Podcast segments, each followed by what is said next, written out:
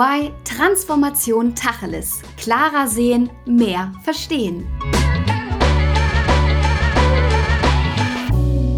Hallo und herzlich willkommen zu EY Transformation Tacheles. Ich bin Fungi und heute sprechen wir Klartext über die sogenannte Blockchain. Oder das Blockchain oder der Blockchain. Vielleicht geht es euch wie mir. Ich habe hier und da mal was zu Blockchain gehört, aber eigentlich ist diese Kette eine große Blackbox für mich. Was wirklich dahinter steckt und welchen Mehrwert Blockchains tatsächlich bieten können, darüber spreche ich heute mit zwei Experten. Ich gebe zu, ich habe mich vorher ein bisschen briefen lassen und von meinen beiden Gästen eine charmant genannte Oma-Erklärung zu Blockchain bekommen. Denn im Grunde ist eine Blockchain vergleichbar mit einer digitalen Zusammenkunft von ganz vielen Notaren, die sicherstellen, dass Transaktionen, vor allem wichtige Transaktionen, in denen auch viel Geld involviert sein kann, sicher und sauber über die Bühne gehen für alle beteiligten Parteien. Es ist also ein bisschen so, als würden wir für einen Hauskauf zum Notar gehen, damit wir die Sicherheit haben, dass die Person gegenüber auch wirklich die Person ist und damit, wenn wir nach Hause gehen, niemand mehr dieses Haus uns einfach so wegnehmen kann. Nach dem gleichen Prinzip funktioniert der Einsatz einer Blockchain. Denn ganz laienhaft gesagt ist es eine offene Liste von elektronischen Datensätzen, den sogenannten Datenblöcken, daher Block, die kryptografisch, also verschlüsselt miteinander verbunden sind, daher Chain für die Kette. Das Besondere daran ist, dass die Datenblöcke dezentral auf allen Rechnern verwahrt wird, die an der Transaktion beteiligt sind. Dadurch entsteht eine dezentrale, transparente, unveränderbare und anonyme Datenbankstruktur, die sehr vielseitig eingesetzt werden kann. So, ich hoffe, ich habe das alles richtig auswendig gelernt. Und bevor ich mich jetzt noch weiter um Kopf und Kragen rede, stelle ich euch erstmal meine beiden Expertengäste vor. Heute mit dabei ist Alexander Schäfer. Schön, dass du dabei bist. Hallo Alexander. Hallo Fungi. Alexander ist CIO, also Chief Information Officer, der Editel-Gruppe und befasst sich sowohl beruflich als auch privat schon länger mit dem Thema Blockchain. Beruflich, weil Editel als führender EDI-Dienstleister diese Technologie und ihren möglichen Einfluss auf die Supply Chain beachten muss und privat, weil er die Blockchain-Technologie und deren gesellschaftlichen Impact extrem spannend findet. Er ist nämlich davon überzeugt, dass Blockchain ein ähnlich großes Potenzial wie die Entwicklung des Internets haben könnte und dadurch alle Menschen betreffen, aber auch gesellschaftliche Fragen aufwerfen wird. Also ein wirklich spannender Standpunkt. Herzlich willkommen in unserer heutigen Runde.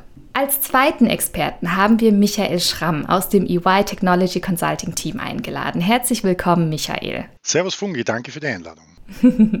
Sehr gerne. Michael ist Informatiker und tief im Herzen ein Technologe.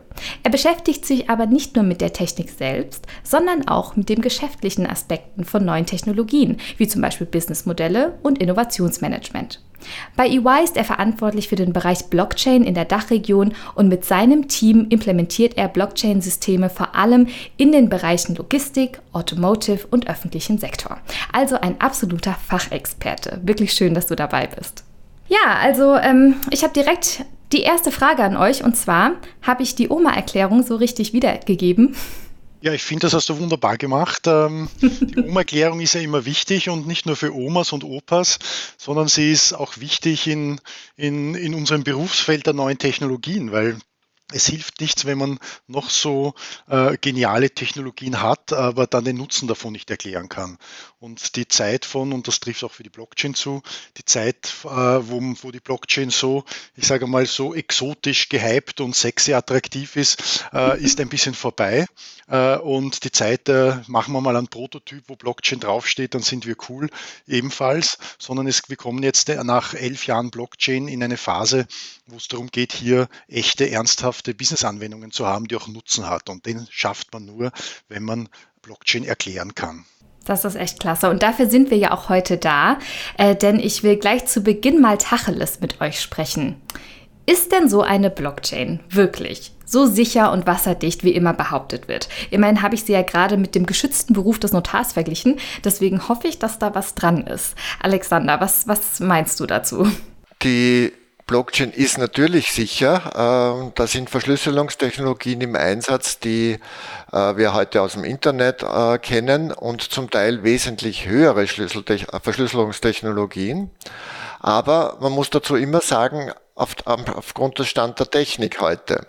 Und das kann sich natürlich in Zukunft, wenn man an Quantencomputer denkt, auch ändern. Und hier wird es immer einen Wettlauf geben zwischen äh, den Verschlüsselungstechnologien und äh, solchen, die dann eben auch einmal geknackt werden. Äh, aber das kennen wir aus dem Internetbereich, wo auch alte Verschlüsselungstechnologien als geknackt gelten und durch neue ersetzt werden. Und so wird das auf der Blockchain auch sein. Michael, siehst du das auch so? Definitiv und ich möchte vielleicht noch einen weiteren Gedanken dazu spinnen ähm, zum Thema, ist sie wirklich so sicher? Äh, nämlich Blockchain ist eine Technologie und wie jede andere Technologie folgt sie dem Prinzip Bullshit in, Bullshit out. Ja? Mhm. Das heißt, äh, wenn ich äh, Daten in einer Blockchain äh, hinterlege, dann muss ich mir bewusst sein, wenn ich falsche Daten, wenn ich Blödsinn hineinschreibe in die, in die, in die Blockchain, dann ist dieser unlöschbar, unveränderbar, transparent und nachhaltig abgespeichert. Und das kann auch nicht unbedingt im, im Sinne des Erfinders sein. Das heißt, wenn ich von einem Blockchain-System spreche, darf ich und wie sicher es ist, darf ich natürlich nicht nur von der Blockchain selbst sprechen, sondern auch von dem rundherum und mir überlegen, woher kommen denn eigentlich die Daten. Und das kann dann die eigentliche hundertprozentige Sicherheit der Blockchain natürlich wieder aufweichen. Mhm. Gut, das macht natürlich Sinn. Ja, vielleicht muss man das auch, auch noch ein bisschen relativieren. Die Blockchain ist sicher und das ist auch ein Teil der, des Problems der Blockchain. Wir haben uns ja in den letzten Jahren mit Datenschutzgrundverordnung, DSGVO und so weiter viele Rechte auch erkämpft, mhm. die wichtig sind. Zum Beispiel die Veränderbarkeit, äh, dass wir das Recht haben, unsere Daten zu verändern äh, oder korrigieren zu lassen. Und auf der Blockchain sind aber die Daten technologiebedingt unveränderlich gespeichert. Und das gilt es natürlich auch zu beachten. Blockchains stehen ja manchmal auch in Verruf, einen besonders hohen Energieverbrauch zu haben. Und jetzt möchte ich von euch gerne wissen, erstens, ist das tatsächlich so? Und zweitens, ähm, wenn das so ist, wie verhält sich das dann mit Blick auf das Thema Nachhaltigkeit? Ne, also das ist ja aktuell ein sehr großes Thema für uns weltweit. Und wie kann Blockchain da dann eine zukunftsfähige Rolle spielen? Also wenn es um Energieverbrauch und Nachhaltigkeit geht, das ist natürlich ein oft genanntes Argument, ja, und da würde ich jetzt zwei Antworten drauf geben. Das eine ist einmal um den Energieverbrauch selbst und da muss man sich überlegen, wie funktioniert eine Blockchain. Und eine andere Frage wird dann sein, wofür setzt man sie ein? Das ist dann die zweite Frage, die ich jetzt da herauslese. Es gibt manche Blockchains, äh, die einen hohen Energieverbrauch haben, aber nicht alle. Das muss man mal eins muss man mal feststellen. Ähm, gewisse öffentliche Public Blockchains, die wie zum Beispiel eine Bitcoin oder eine Public Ethereum, das sind die bekanntesten, verwenden einen gewissen äh, Konsensusalgorithmus nennt sich das. Das heißt so einen, ich nenne es einmal den Schiedsrichter, die, den Schiedsrichteralgorithmus, ähm, um, um diese, die, um die, um die Sicherheit zu gewährleisten und um die Wahrheit Wahrheit unter Anführungszeichen festzustellen. Der nennt sich Proof of Work. Und das ist ein Algorithmus, der ähm, möchte nicht zu tief technisch werden, aber der davon ausgeht, dass man sehr, sehr viel Rechenleistung investiert und äh, um einen Block schreiben zu dürfen. Und das hat die, die positive Folge, ähm, dass es dahingehend sicher ist, dass man äh, nur manipulieren könnte, rein theoretisch, wenn man extrem viel ähm, Rechenkapazität zur Verfügung hat, was aber praktisch nicht möglich ist. Der andere Aspekt der Frage, wenn es um Nachhaltigkeit geht, den würde ich gerne in einer anderen Form beantworten, nämlich wofür setzt man Blockchain ein? Kann Blockchain vielleicht sogar helfen beim Thema Nachhaltigkeit? Und das ist mit einem klaren Ja zu beantworten, weil ich jetzt immer mehr Use Cases sehe, wo Blockchain verwendet wird beim Thema Kreislaufwirtschaft, beim Thema Zertifikate, Nachweise von Regionalität von Lebensmitteln ist etwas, wo es sehr viele Piloten in, in, in vielen Ländern gibt. Ja. Äh, Im Rahmen einer Kreislaufwirtschaft, ich muss nachweisen, dass ich äh, gewisse Prozesse eingehalten habe, dass ich Regulatorien eingehalten habe, dass dieser Teil, den ich eingekauft habe, auch wieder recycelt worden ist und so weiter. Das heißt, immer da, wo es um Nachweise geht und Beweisbarkeit geht, da spielt Blockchain eine große Rolle und deswegen ist auch die Erwartungshaltung für zukünftige Use Cases in der Nachhaltigkeit für Blockchain sehr, sehr groß. Mhm. Alexander, stimmst du zu? Ja, also da ist nicht allzu viel hinzuzufügen. Der Michael hat es super beschrieben. Äh, Energieverbrauch ist ein Riesenthema beim Thema Blockchain, aber hier beschäftigen sich schon die Experten seit vielen Jahren äh, darum, eine Lösung dafür zu finden und die steht unmittelbar vor der Tür. Das heißt, moderne Blockchains, und es gibt ja verschiedenste Blockchain mittlerweile, äh, haben diesen Energieverbrauch nicht mehr und man ist also auch auf, bei Business-Anwendungen nicht mehr darauf angewiesen, diesen enormen Energieverbrauch mit zu verursachen. Mhm. Ja, das, also ich fand das sehr, sehr interessant, ähm, was ihr beiden jetzt zum Thema Nachhaltigkeit auch gesagt habt und eben ähm, Michael, vor allem du, was für einen Mehrwert die Blockchain ähm, im Thema Nachhaltigkeit haben kann, um eben solche Zertifikate und auch den Ursprung von unseren, ähm, ich sag mal, Lebensmitteln und ähm, Ver Verbrauchsgegenständen nachweisen zu können. Ne? Das ist, finde ich, schon ein aktuell auch sehr groß diskutiertes Thema, wenn wir gerade auch an verschiedenste Dokumentationen sehen, die es aktuell ähm, online und im Fernsehen gibt. Das ist eine ganz schöne Überleitung wie kommt das, dass ihr beiden so ein, ähm, ich sag mal, so ein Augenmerk auf die Logistik habt und äh, was haben sozusagen Supply Chain und Blockchain miteinander zu tun, außer dass das Wort Chain in beiden Namen drin steckt? Ja, also das Wort Chain im, im Namen hat schon eine, eine gewisse Bedeutung und äh, zeigt auch, dass das eng miteinander verknüpft ist. Ja. Aber die Blockchain spielt dort ihre Stärken aus, wo viele Akteure miteinander zu tun haben, um Informationen auszutauschen und sich auf diese Informationen auch verlassen müssen. Ja. Äh, obwohl sie sich vielleicht nicht 100% gegenseitig vertrauen, weil es Mitbewerber sind, Konkurrenten äh, oder einfach nur weit weg sind. Man hat es einfach nicht so unter Kontrolle. Ja. Und genau dort spielt die Blockchain ihre Stärken aus, denn diese Technologie schafft ein Vertrauen, äh, weil sie eben nach heutigem Stand der Technik absolut sicher ist, dass die Informationen, die zu einem gewissen Zeitpunkt auf die Blockchain geschrieben worden sind, auch dort unveränderbar ist. Ja? Und dadurch hängen diese beiden Chains und der, die, die Supply Chain hat mit vielen Akteuren zu tun und hier muss man sich auf den anderen verlassen, äh, eng miteinander zusammen. Dass die Supply Chain noch so auf Papier äh, fixiert ist, das möchte ich ein bisschen bestreiten. Das stimmt nicht so ganz. Ja. Äh, hier wird schon hochgradig digitalisiert und äh, elektronisch Geschäftsdaten aus, ausgetauscht. Das ist unser Geschäftsmodell.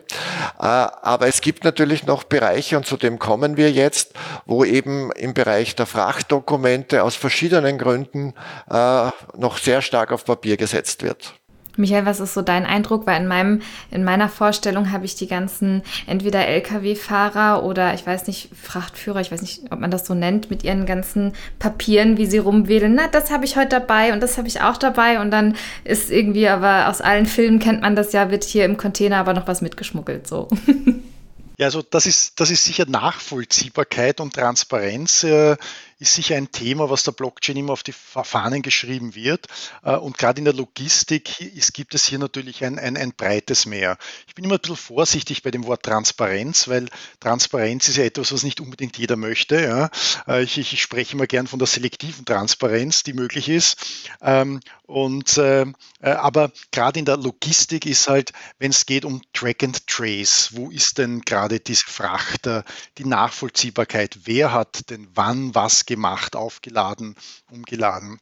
Es ist ja nicht so, dass wir hier in einer Fabrikshalle sind, wo man einfach hingeht und schaut, na, wo liegt denn das Backerl jetzt und wer hat es denn gerade in der Hand, sondern wir sprechen davon, dass irgendwelche LKWs quer durch Europa fahren ähm, und, und das ist gar nicht so leicht herauszufinden, wo ist was. Der GPS-Kontakt war irgendwann einmal da und irgendwann ist er nicht erreichbar.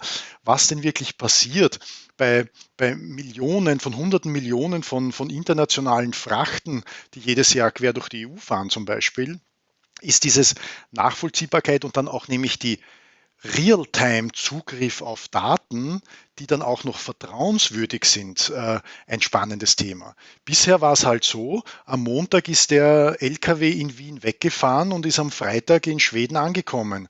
Und äh, was dazwischen wann so genau passiert ist, ähm, äh, hat man punktuell gewusst. Und wenn man jetzt dann Zugriff auf Daten hat, die nicht nur in Echtzeit sind, sondern die auch vertrauenswürdig sind, obwohl da sieben verschiedene Firmen ein, ein, ein, ein, ein Frechter und dann umgeladen auf die Bahn und dann dorthin und, und, und hierhin und äh, dann ist ein anderer Fahrer gekommen, der den einen abgelöst hat und so weiter.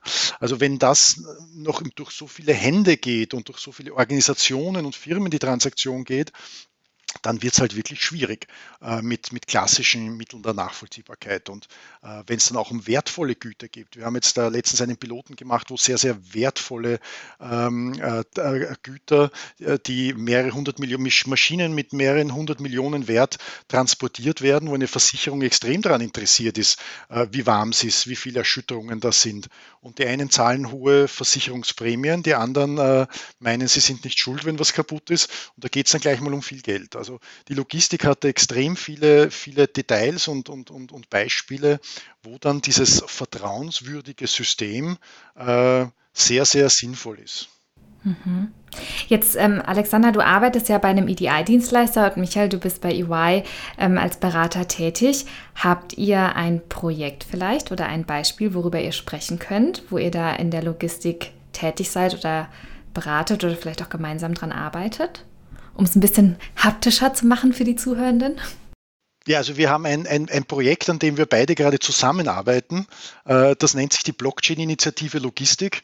Wir sind vor zwei Jahren zusammengesessen, haben einen, einen Kaminabend gemacht mit, äh, mit 18 Personen von 13 Firmen, äh, die irgendwie in der Logistik sind Industriebetriebe, die viel Logistik haben, aber auch Logistiker und Spediteure selbst, sind in Wien gesessen, im schönen 34. Stock im ICD-Tower mit Blick über Wien und haben uns überlegt, machen wir doch was gemeinsam äh, und äh, versuchen wir gemeinsam hier etwas zu tun, was nicht nur äh, einzelnen Firmen hilft, also nicht so ein klassisches Beraterprojekt, wo Firma A kommt, ich habe Problem, Berater löst Problem und fertig, sondern versuchen wir etwas zu machen, was für die ganze Branche relevant ist. Und da ist jetzt eine Software entstanden, äh, wo es um die äh, Digitalisierung von Frachtdokumenten geht, also dieses Stück Papier, dieser Castzettel, würde man in Wien sagen, äh, der von Hand zu Hand geht, der eingerissen ist, wo mit Kugelschreiber und mit Bleistift dann noch irgendetwas dazugeschrieben wurde, der den Nutella-Fleck vom Frühstück noch drauf hat. Und ähm, da gibt es vier Durchschläge, auf jedem steht was anderes in vier verschiedenen Sprachen, weil der rumänische Fahrer gerade was von Deutschland äh, nach Schweden gebracht hat. Jeder möchte noch einen Kommentar dazu schreiben, was gerade warum nicht beschädigt oder doch beschädigt ist.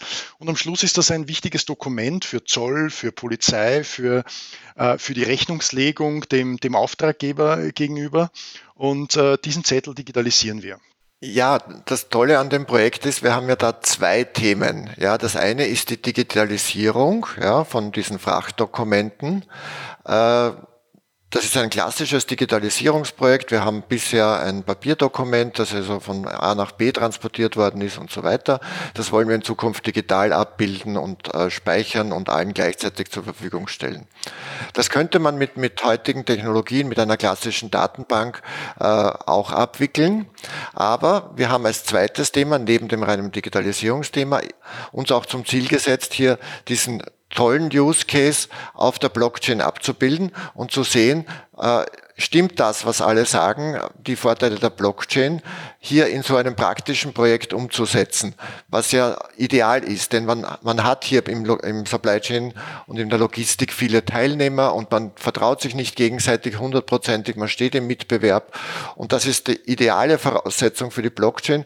Und das konnten wir in diesem Projekt beweisen, dass man auf diese Technologie setzen kann und auch eine entsprechende Lösung, die praktikabel ist. Und wir haben schon Pilottransporte entsprechend München durchgeführt, äh, umsetzen kann. Fallen euch denn so spontan wirklich noch weitere Vorteile ein oder ähm, ja, positive Entwicklungen, die durch den Einsatz einer Blockchain für Unternehmen kommen können? Naja, das, das, der zentrale Vorteil ist diese Vertrauensgeschichte. Man sagt immer gern, Blockchain ist Vertrauen. Äh, ich würde es vielleicht noch ein bisschen präziser ausdrücken. Äh, Blockchain ist dann die Lösung, wenn, wenn es kein Vertrauen zwischen den Teilnehmern gibt. Ja? Also Blockchain ist, heißt nicht unbedingt Vertrauen, aber Blockchain kann es ermöglichen, äh, Prozesse zu digitalisieren, ähm, die ohne Vertrauen auskommen müssen, weil ich zum Beispiel mein Gegenüber nicht kenne, weil ich vielleicht kein klares Vertragsverhältnis mit meinem ähm, Gegenüber habe. Ein anderer Vorteil ist eben die nachträgliche Überprüfbarkeit. Und da möchte ich auch mit einem Mythos aufräumen. Es heißt immer, die Blockchain ist so sicher und die Blockchain verhindert Betrug. Ja, ähm, das würde ich mal sagen, stimmt nicht ganz, sondern die Blockchain kann gar nichts verhindern, aber die Blockchain kann nachträglich einen Nachweis erbringen. Wer hat denn wann was gesagt, behauptet, gemacht, getan oder nicht gemacht und wann?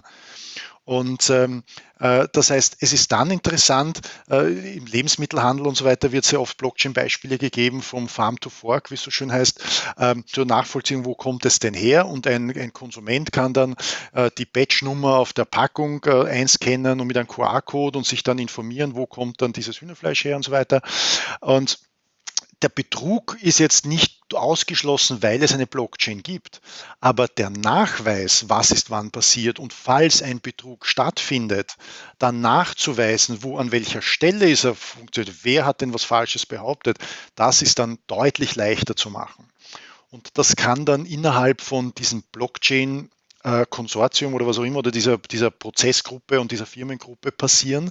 Das kann aber auch extern passieren und das muss auch dann oft Endkunden über gewisse Tools und User Interfaces, die dann auch irgendwo mal konsumentenfreundlich sind, äh, auch möglich sein, hier in so eine Blockchain hineinzuschauen, die ja an sich was sehr Technisches ist und nicht unbedingt äh, menschenlesbar. Alexander, was würdest du denn sagen, warum Unternehmen sich dann trotzdem ja doch ziemlich sträuben, Blockchain einzusetzen, weil wir also das also das ist meine Wahrnehmung, dass die Blockchain zwar äh, wirklich super viele Vorteile bietet, haben wir jetzt besprochen, aber die wird ja trotzdem nicht flächendeckend von allen eingesetzt. Warum denn nicht, wenn die so toll ist? Na, da gibt es sicher ein, ein, paar Gründe dafür, aber ähm, ich muss ein bisschen widersprechen auch. Es beschäftigen sich schon sehr, sehr viele Unternehmen damit.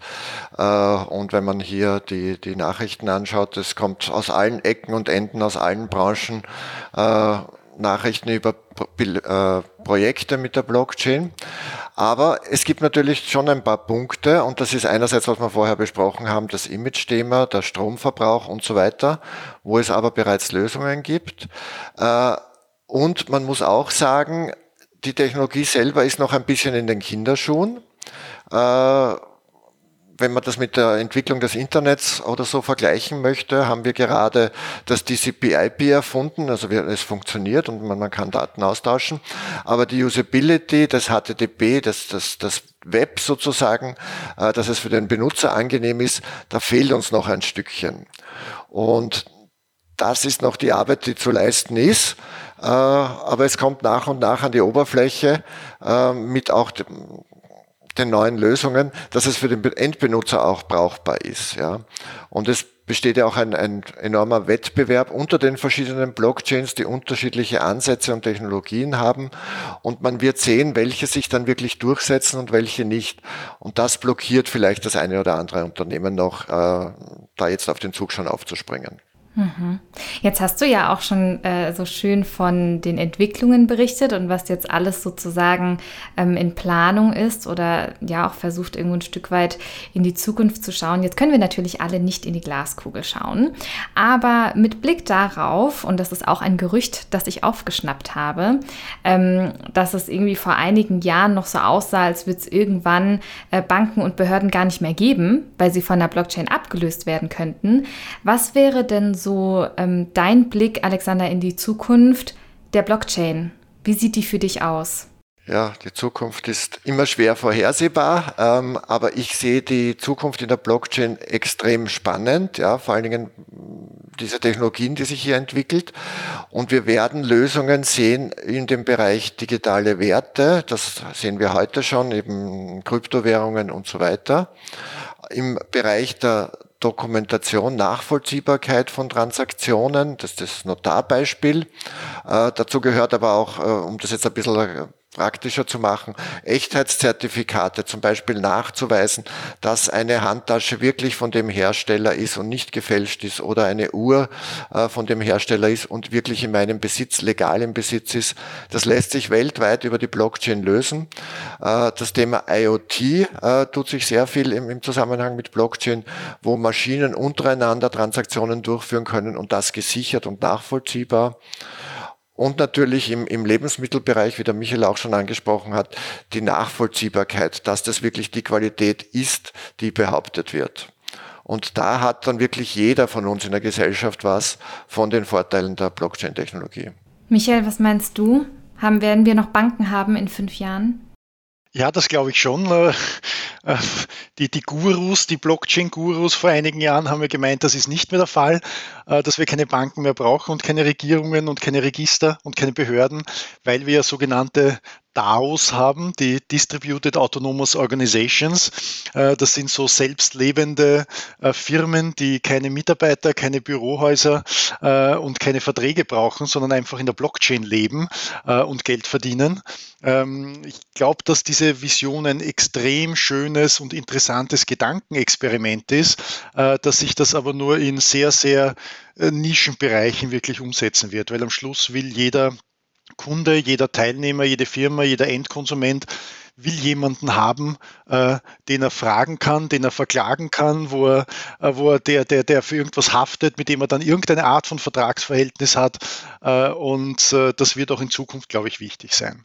Ähm, auf die Frage, was wird sich so ändern äh, und, und äh, vielleicht auch ein bisschen eine, eine technische Antwort noch.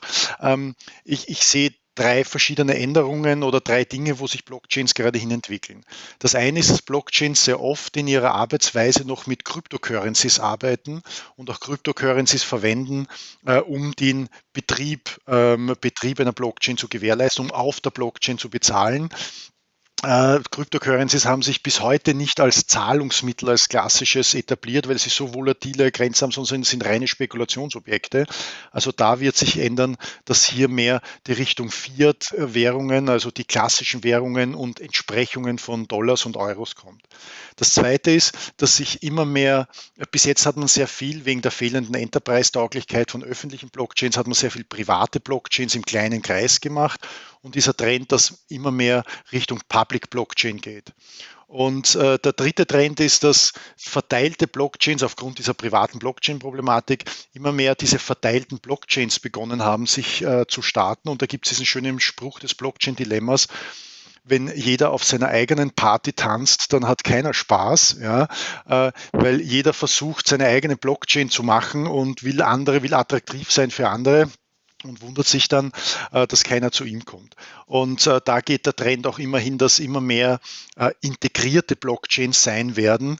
Und es ist, wenn jetzt eine Firma Blockchain machen möchte, fragt sie sich nicht mehr, na, wie könnte ich eine Blockchain aufbauen, sondern ich schaue mal da hinaus, was gibt es denn da für existierende Blockchain? Es wird branchenspezifische Blockchains geben, es wird regionale Blockchains geben, es wird Behörden-Blockchains geben, die sich dann auf gewisse Themen spezialisieren und Firmen und Organisationen Organisationen werden tendenziell dort sich einklinken, als eigene Blockchain zu machen. Ähm, also das Stichwort Gedankenexperiment und vielleicht auch Blick in die Zukunft ist eine ganz schöne Überleitung zu unserer Plakatfrage. Denn bevor ich euch beide heute aus unserer äh, schönen Expertenrunde hier entlasse, möchte ich natürlich auch von euch wissen, wenn es in Berlin Mitte ein Plakat gäbe und ihr dürftet das gestalten, Alexander, was wäre dein Satz, was wäre dein Aufruf an alle da draußen, ähm, den du draufsetzen würdest? Ich würde draufschreiben, think positive and act responsibly. Äh, einfach der englische Ausdruck, weil es ein bisschen kürzer ist, einfach immer positiv denken, das Gute sehen in äh, Technologien, in Menschen, äh, aber trotzdem immer verantwortungsvoll handeln. Und das versuche ich bei meinen Arbeitskollegen und auch in meiner Familie entsprechend vorzuleben. Und das trifft natürlich auch auf die Blockchain zu und den Einsatz der Blockchain-Technologie. Wunderbar. Michael, dein Plakat hängt daneben. Was dürfen wir da drauf sehen? Ja, nachdem ich ja heute irgendwo so in der Rolle bin, dem, äh, dem Publikum die Blockchain ein bisschen begrifflich näher zu bringen und möchte ich den Bogen wieder schließen zum Beginn, wo wir über die OMAMA-Erklärung äh, ähm, äh, philosophiert haben. Äh, und meine andere Version einer OMAMA-Erklärung wäre, wäre folgender Satz. Wenn neue Technologien ein menschlicher Körper wären, dann wäre künstliche Intelligenz das Gehirn, Internet of Things die Augen und Ohren und die Blockchain. Die Blockchain wäre das Rückgrat. Oh, sehr schön. Und diesen Satz würde ich draufschreiben, um ein bisschen ein Gefühl zu geben, was die Blockchain für eine Bedeutung in unserer Gesellschaft in Zukunft haben könnte. Das ist natürlich eine sehr sinnbildliche Erklärung, aber eine ganz, wie ich finde, passende und treffende Darstellung.